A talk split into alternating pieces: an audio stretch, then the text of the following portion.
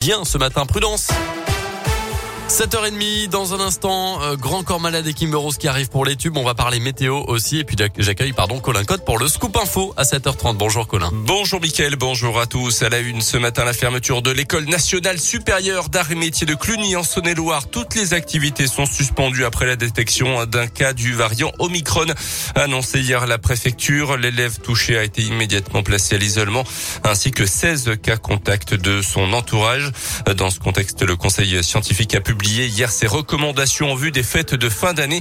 Pour les réunions familiales de type repas de Noël, il faut limiter le nombre de participants, s'assurer que les personnes fragiles ont bien reçu leur dose de rappel, aérer régulièrement les locaux et pratiquer un autotest le jour même ou un test antigénique la veille ou le jour même de l'événement. Les autorités de santé s'attendent à une augmentation des admissions hospitalières de patients en lien avec la cinquième vague causée justement par le variant Delta cette fois-ci. Un pic d'admission supérieur à 2000 par jour est attendu, soit un niveau proche de celui observé lors de la deuxième vague à l'automne 2020. À cela s'ajoute donc l'émergence du variant Omicron qui se répand extrêmement rapidement. Dans le reste de l'actu, chez nous, le début des Glorieuses de Brest. C'est aujourd'hui à Montrevel-en-Bresse. Le célèbre concours de volaille est de retour après une année 2020 fortement marquée par la crise. L'an dernier, les Glorieuses avaient pris la forme de marché d'exception. Cette fois, retour donc au format habituel avec plusieurs concours donc à Montrevel aujourd'hui, Bourg vendredi ainsi que Louan et Pont-de-Vaux ce week-end prochain. Le port du masque et le pass sanitaire seront bien sûr obligatoires. Un jeune homme de 12 ans renversé à vélo par une voiture hier midi sur le pont de Briord à la limite entre l'Ain et l'Isère d'après les premiers éléments de l'enquête, le cycliste aurait traversé la route juste avant que le véhicule n'arrive. Une enquête est en cours. Le jeune garçon a été évacué par hélicoptère à Lyon. Son état de santé ne semblait pas trop inquiétant selon les premiers éléments. Les sports et le basket, la Gielbourg continue son marathon au mois de décembre avant les fêtes de fin d'année. Après un accro à Rouen en, championnat vendredi dernier, la joueuse déplace à Ulm en Allemagne en Eurocoupe ce mardi soir.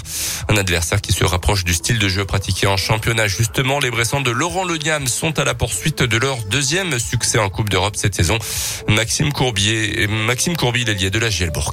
C'est euh, une équipe euh, qui va être directement euh, rivale au niveau du classement pour nous parce que c'est c'est une équipe qui est pas loin. On peut on peut les doubler ce soir en, gagnant chez eux. On doit remonter au classement et on veut se qualifier pour pour la prochaine phase. Donc chaque match compte et contre un, un, rival en plus, il faut il faut le prendre. On a un mois de décembre qui va être crucial, que ce soit en Jeep Elite ou en Eurocup, et ça va déterminer la suite du championnat, que ce soit dans les deux compétitions. Donc on sait que ça, on, on, est attendu au tournant dans ces deux compétitions. Il faut ramener beaucoup de victoires dans ce mois de décembre.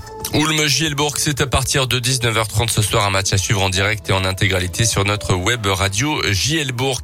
La cérémonie d'ouverture des Jeux Olympiques 2024 à Paris promet d'être exceptionnelle. Elle se tiendra en effet sur la Seine, sur 6 km de long.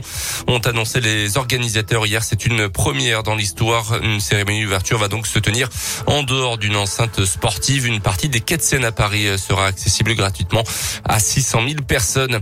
Et puis après l'affaire du petit Grégory, TF1 va bientôt proposer une autre série inspirée d'un grand fait divers français, l'affaire Alexia Daval. Le tournage a débuté hier en région lyonnaise selon plusieurs médias au casting. On retrouvera notamment deux acteurs de Demain nous appartient, Liam Batty et Maud Baker qui joueront respectivement Jonathan et Alexia Daval.